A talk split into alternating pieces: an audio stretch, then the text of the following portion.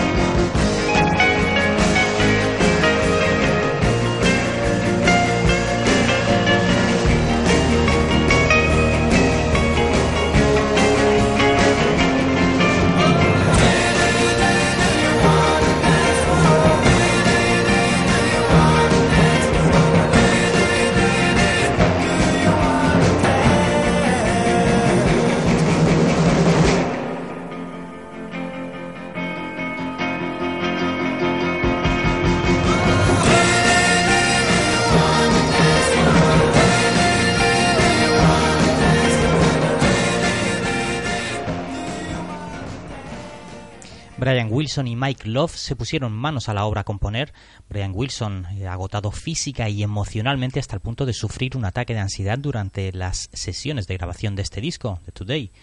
En enero del 65 informaría a la banda que tenía la eh, intención de retirarse de las giras y centrar su atención únicamente en la creación y producción de música, a lo que bueno pues la, la banda aceptó de mala gana y es que los Beach Boys habían publicado cuatro LPs en los 12 meses anteriores. Mike Love se acaba de divorciar de su esposa y habían despedido al manager gerente que era el padre de tres de los miembros del grupo, ya que los Beach Boys eran en sus inicios tres hermanos, un primo y un amigo. Pues bien, habían tenido que despedirlo y todo eso terminó filtrándose en las composiciones del grupo, dando como un fruto eh, pues el trabajo algo más maduro y pues bueno, mejor acabado, aunque sin llegar a las cotas de un disco como Pet Sounds. Este tema que vais a escuchar aquí en La Gran Travesía se llama Help Me Ronda.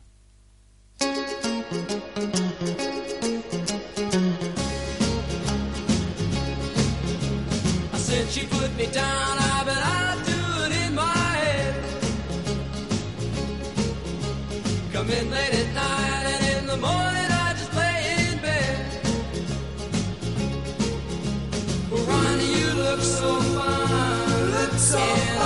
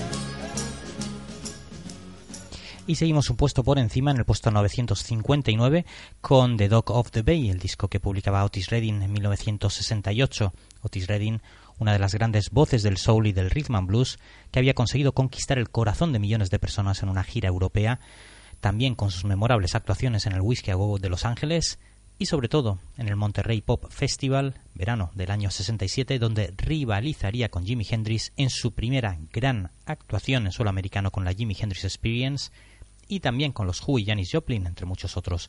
Alguien que ya había conseguido que su tema Respect fuera un gran éxito en la voz de Aretha Franklin y que también había conseguido llamar la atención de los Stones con su versión del Satisfaction.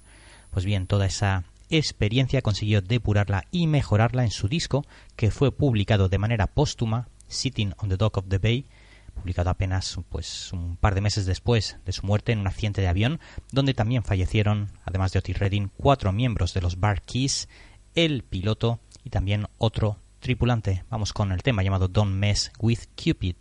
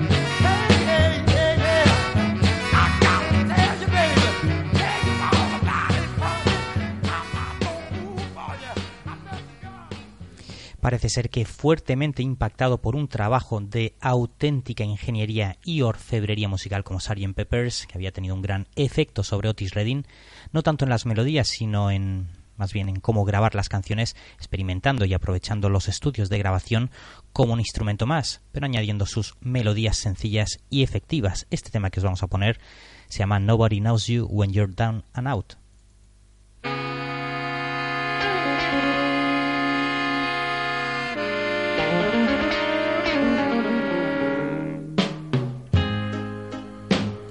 Once I lived a life of a millionaire. People spending my money, money, Lord, and I just didn't care that Lord. Taking my friends out, trying to have a good time. They drink that strong bootleg liquor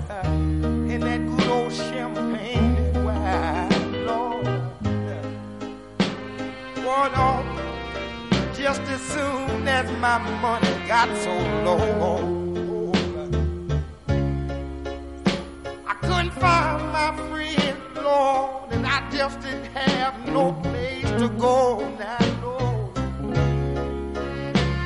But if I ever, and if I ever get my hands on them green dollars again, yeah, I'm gonna hold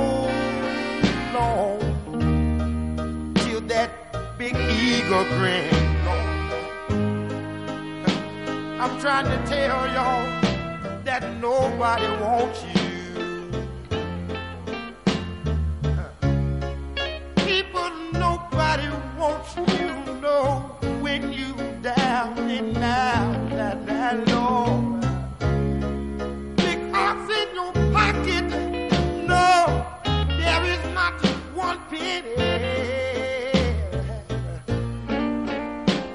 Of them so-called friends, I'm trying to tell y'all that you haven't got any, but uh, yeah. and just as soon as you get back on your feet again, people, I'm trying to tell you that here they come, telling you all be your long lost friend. Oh.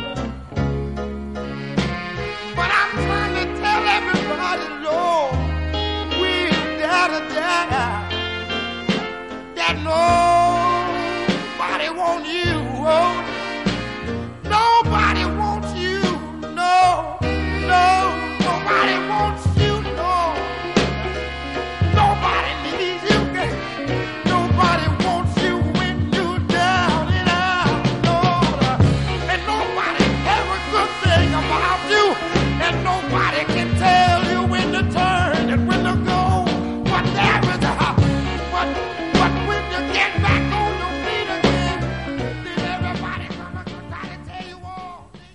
finales de noviembre del año 67, un par de semanas antes del accidente que le costó la vida, parece ser que llamó por teléfono a su colaborador Steve Cropper, guitarrista del sello Stax Records y miembro también de Booker T and the MGs, y le dijo que tenía una gran melodía que iba a ser un gran éxito, no le faltaba razón, la verdad. Desgraciadamente el arrollador éxito número uno de la canción Sitting on the Dock of the Bay ya no pudo verlo, incluso se comentaba pues que la canción había quedado incompleta en una de las estrofas que quería retocar Otis Redding en una sesión extra. Sea como fuere, una de las grandes canciones de la historia del soul con sus sonidos de las olas golpeando en el muelle de la bahía y Otis Redding silbando también al final del corte.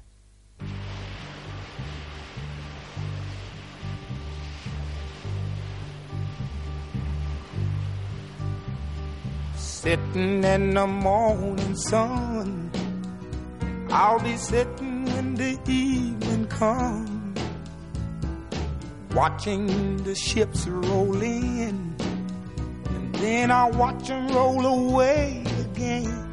Yeah, I'm sitting on the dock of the bay, watching the tide roll away. Ooh, I'm just sitting on the dock of the bay wasting time. I left my home in Georgia, headed for the Frisco Bay. Cause I've had nothing to live for, and look like nothing's gonna come my way. So I'm just gonna sit on the dock of the bay watching the tide roll away. I'm sitting on a a bay, wasting time. Look like nothing's gonna change. Everything still remains the same. I can't do what ten people tell me to do. So I guess I'll remain the same. Listen, sitting here resting my bones. And this loneliness won't leave me alone. Listen, 2,000 miles I roam just to make this dock my home. Now I'm just gonna sit at the dock of a bay watching the tide roll away. Ooh, sitting on a darker bay, wasting time.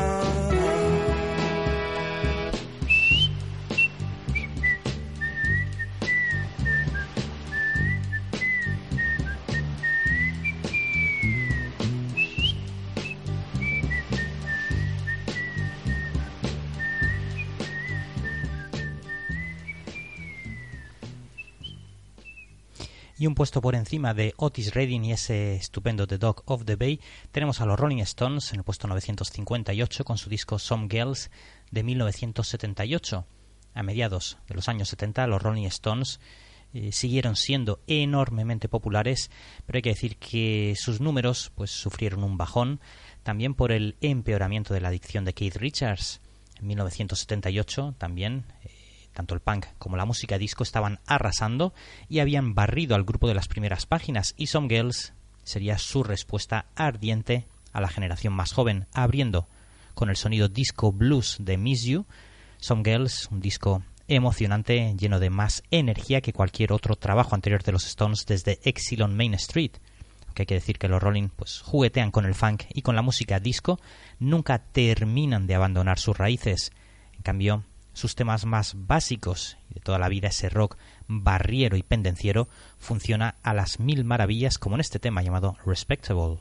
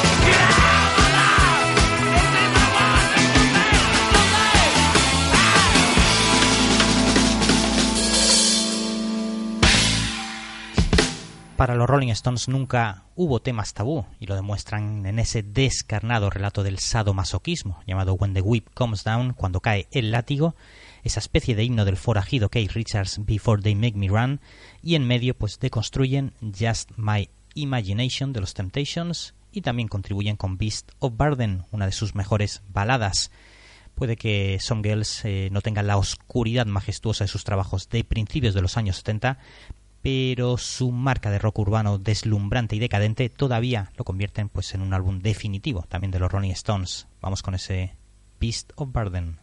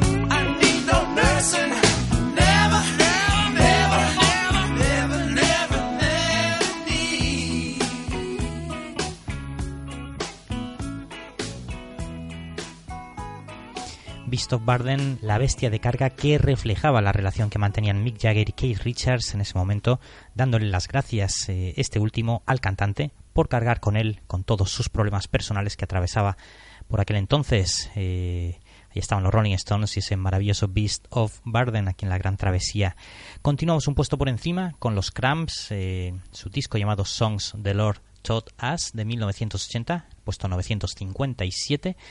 Eh, de Cramps, la suma del romance de casi cuatro décadas de Lux Interior y Poison Ivy, junto con la junto con su inquebrantable historia de amor con el rockabilly, el garaje rock, la psicodelia y una gran cantidad de estética kiss que formó pues, su música.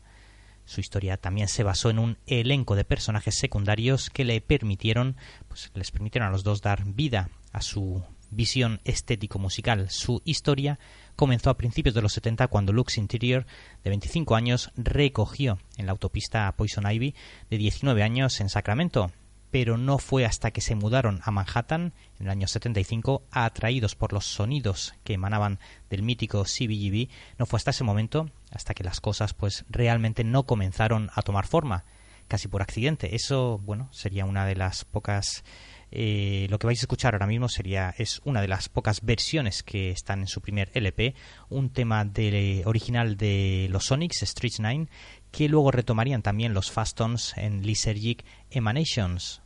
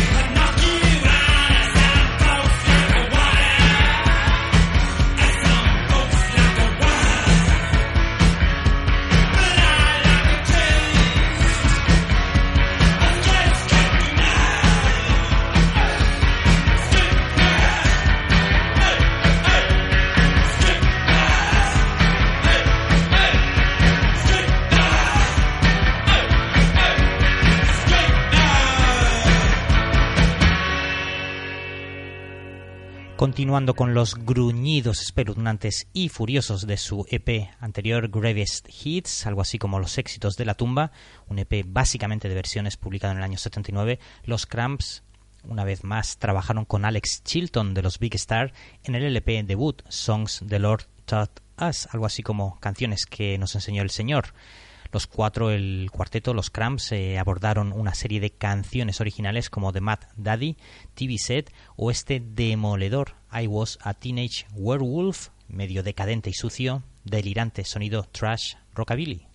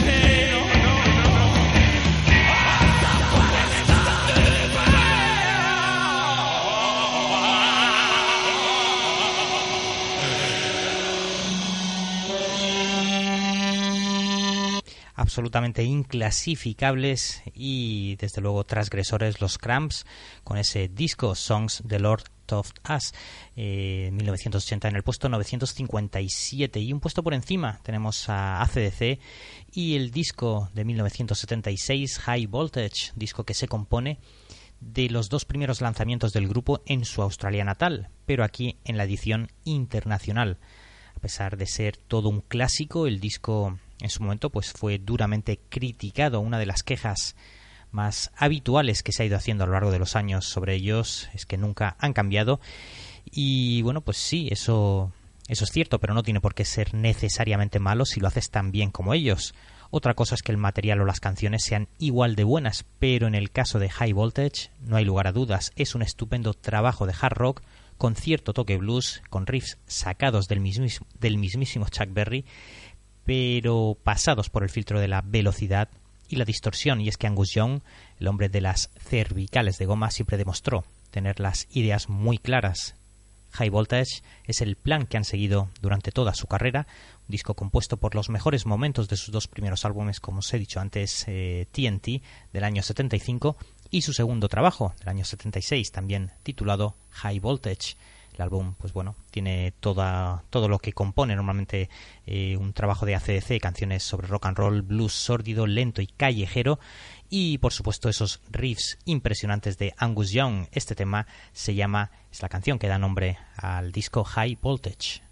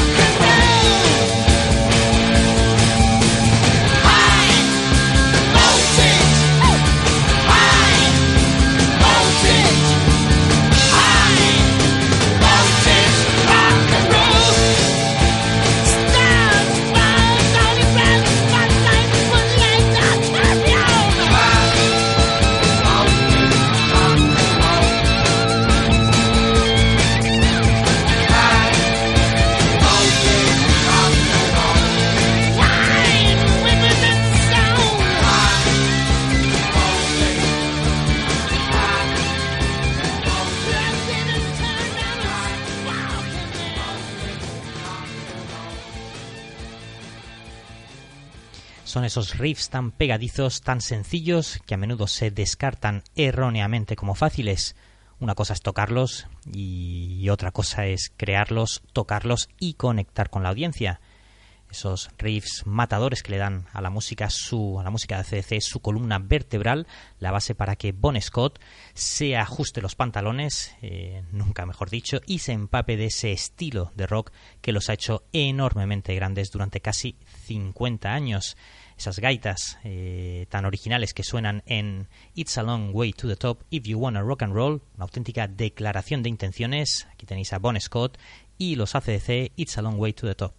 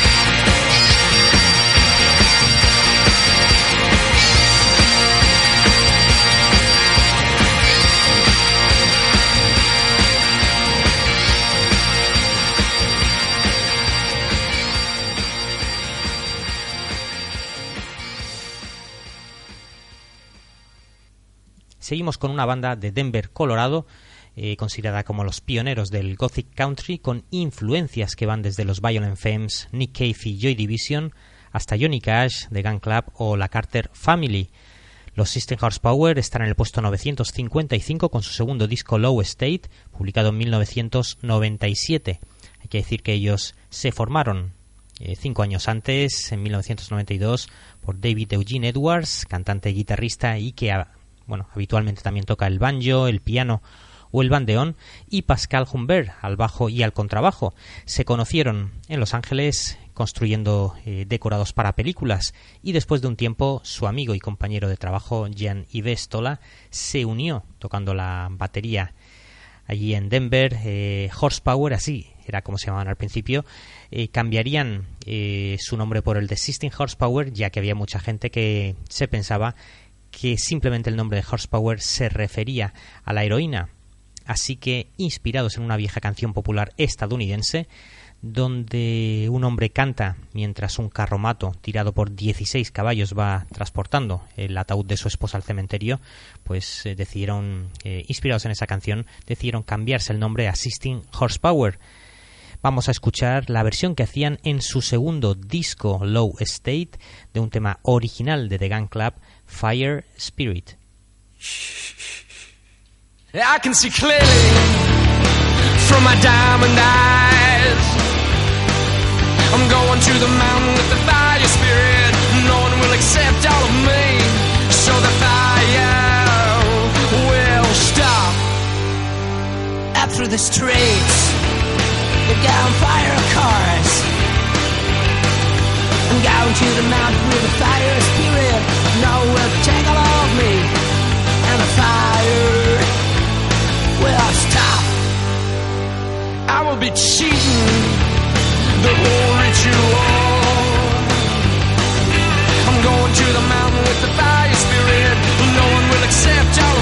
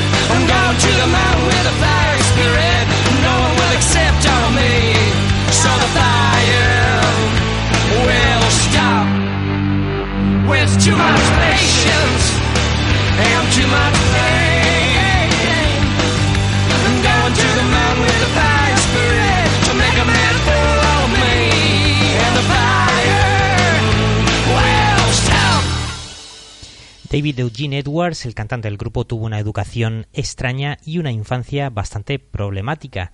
Su abuelo por parte de su madre era un ex vagabundo entrenador de osos nativos americanos y su abuelo por parte de su padre era un predicador de la iglesia nazarena. El padre, por cierto, de David Eugene Edwards era un alcohólico miembro de una pandilla de motoristas llamado eh, The Warlords que moriría de leucemia cuando David Eugene Edwards tenía tan solo seis años. Así que, bueno, ya os podéis eh, imaginar todo lo que rondaría su cabeza en esos años.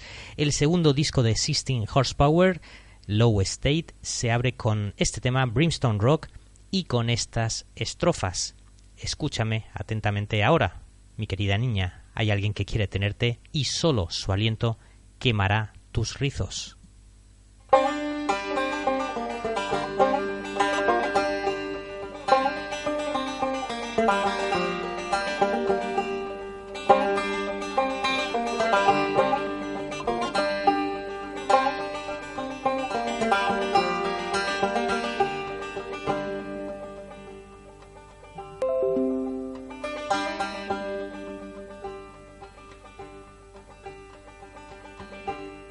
Closely to me now, my darling girl. There's one who's out to have you, and just his breath will burn your curls. Don't you fret, you needn't bother. Don't you fret, no. Here come the father, yeah.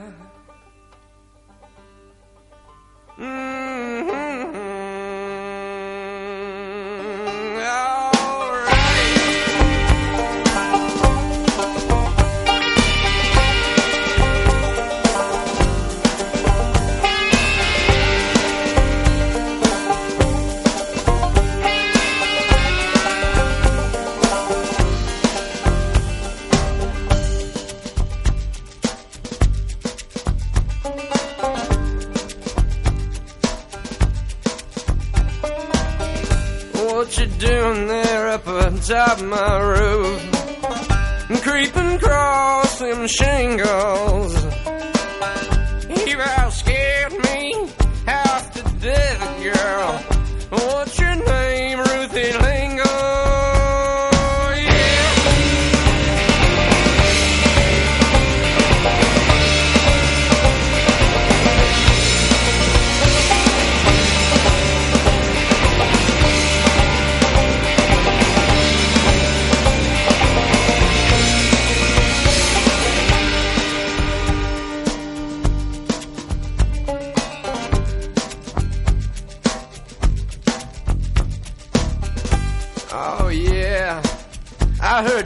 talking.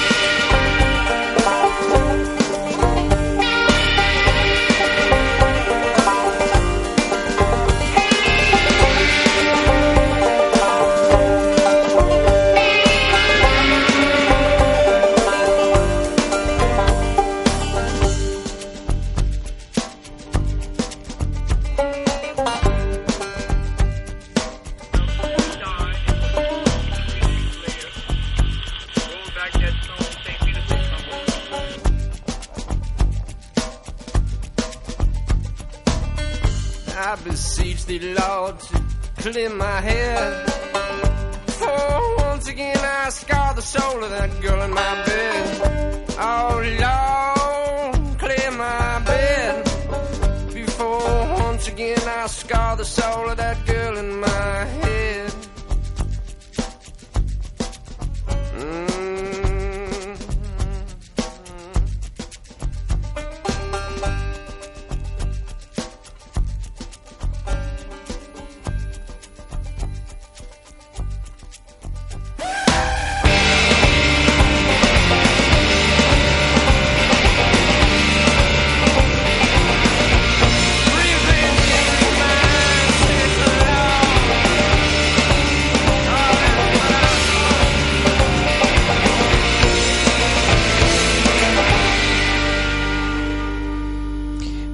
Seguía a su abuelo en viajes cuando predicaba en la iglesia, cantando y escuchando música cristiana. Sin embargo, esa música no le atrajo en absoluto. En el documental El Predicador del año 2000, David Eugene Edwards explicaba Nunca me gustó la música cristiana fuera de la iglesia, como la música rock cristiana o la música cristiana contemporánea. Estoy de acuerdo con lo que están cantando, pero no me importa si cantan o no. La forma en que cantan al respecto para mí no me afecta en absoluto. No me hace querer adorar a Dios. Creo que Dios usó otra música más agresiva, más oscura, para despertar mi alma. Letras inspiradas desde luego en el Antiguo Testamento en muchas ocasiones. Este tema se llama Golden Rope. Son los 16 Horsepower.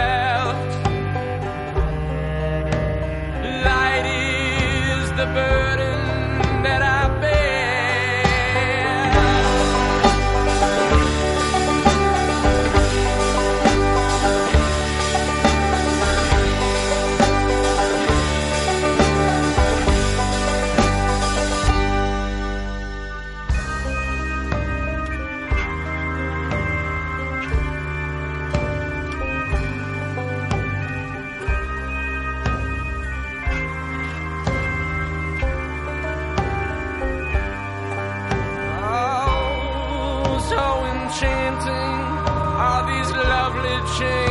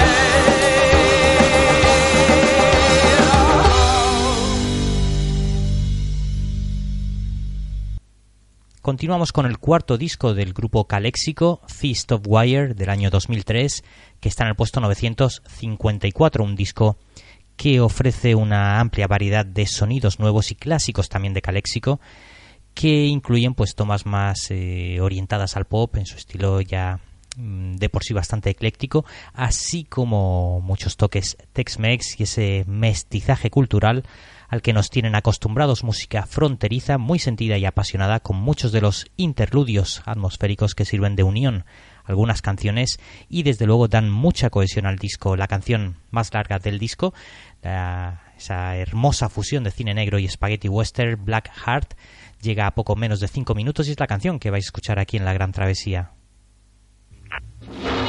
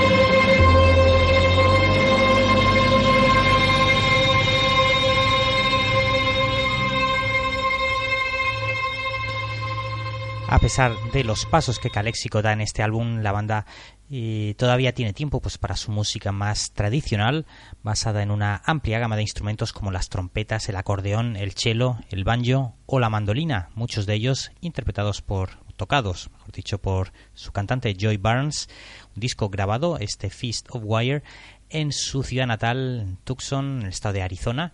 El tema que os vamos a poner ahora de Caléxico, de ese disco llamado Feast of Wire, se llama Güero Canelo.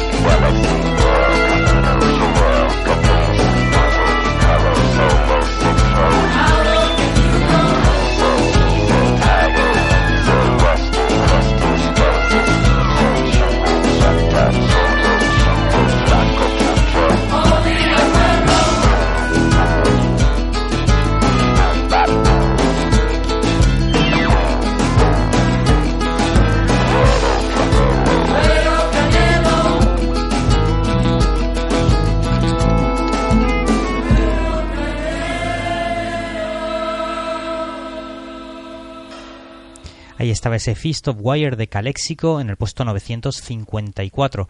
Y un puesto por encima tenemos a Garbage, su primer disco, publicado en 1995. El debut del grupo suena auténticamente a los años 90. De hecho, es el grupo de uno de los productores que ayudó a construir ese sonido, Butch Big, artífice de Siamese Dream, de Smashing Pumpkins y Nevermind de Nirvana que bueno, aquí además de producir, también toca la batería y que bueno, el disco hay que decir que que tiene todos los adornos del rock alternativo de esa época, arreglos ingeniosos, esos estallidos ocasionales de distorsión tras eh, pequeños remansos de paz, muy al estilo también Nirvana los Pixies, una cantante femenina con una voz muy efectiva, la de Shirley Manson, y mucha melodía pop.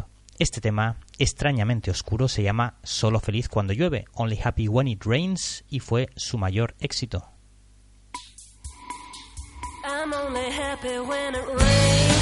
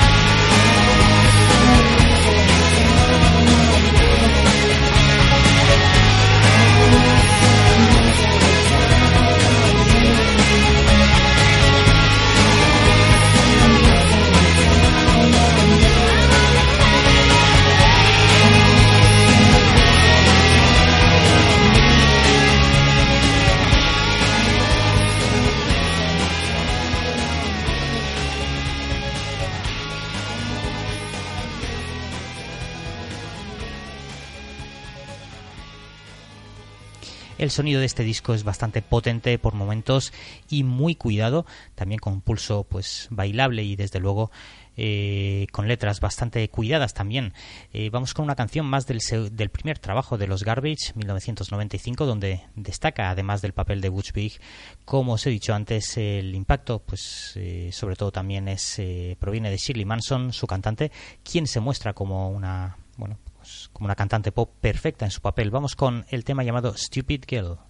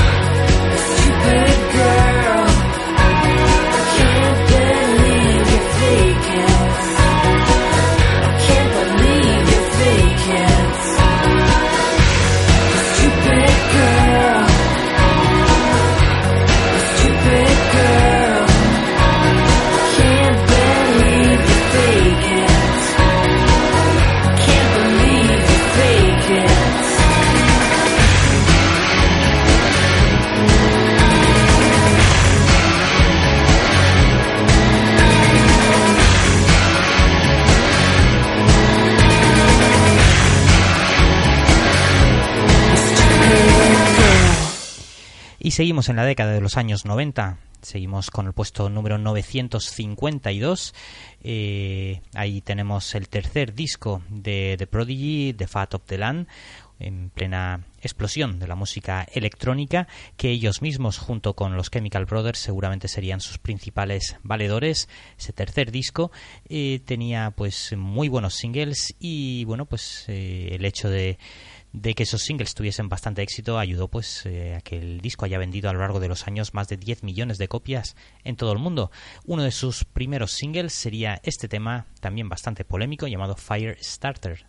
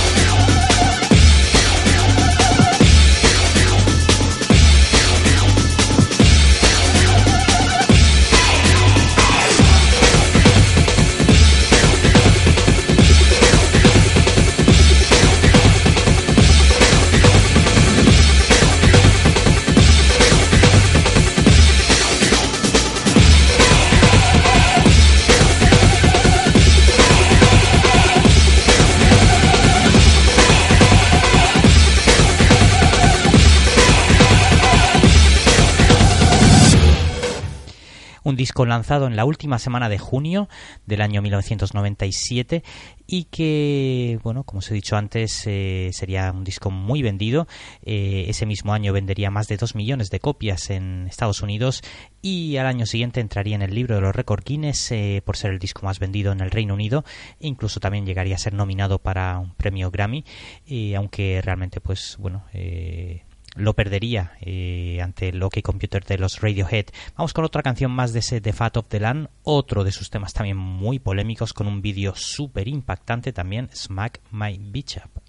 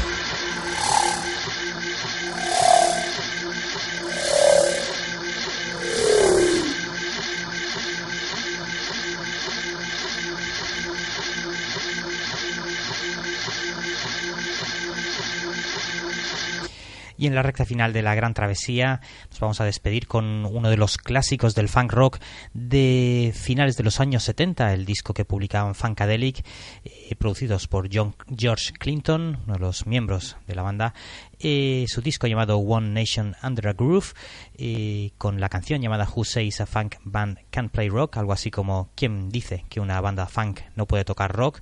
Un disco, como os decía, eh, fundamental dentro de toda esa escena y ese mestizaje cultural y musical que tuvo lugar pues a finales de los años 70 en Estados Unidos. Con Funkadelic nos vamos a despedir, deseándoos por supuesto lo mejor y bueno, pues despidiéndonos en este quinto programa que le hemos dedicado los mejores mil discos de la historia del rock. Eh, nos vamos con ellos, con Funkadelic. Chao.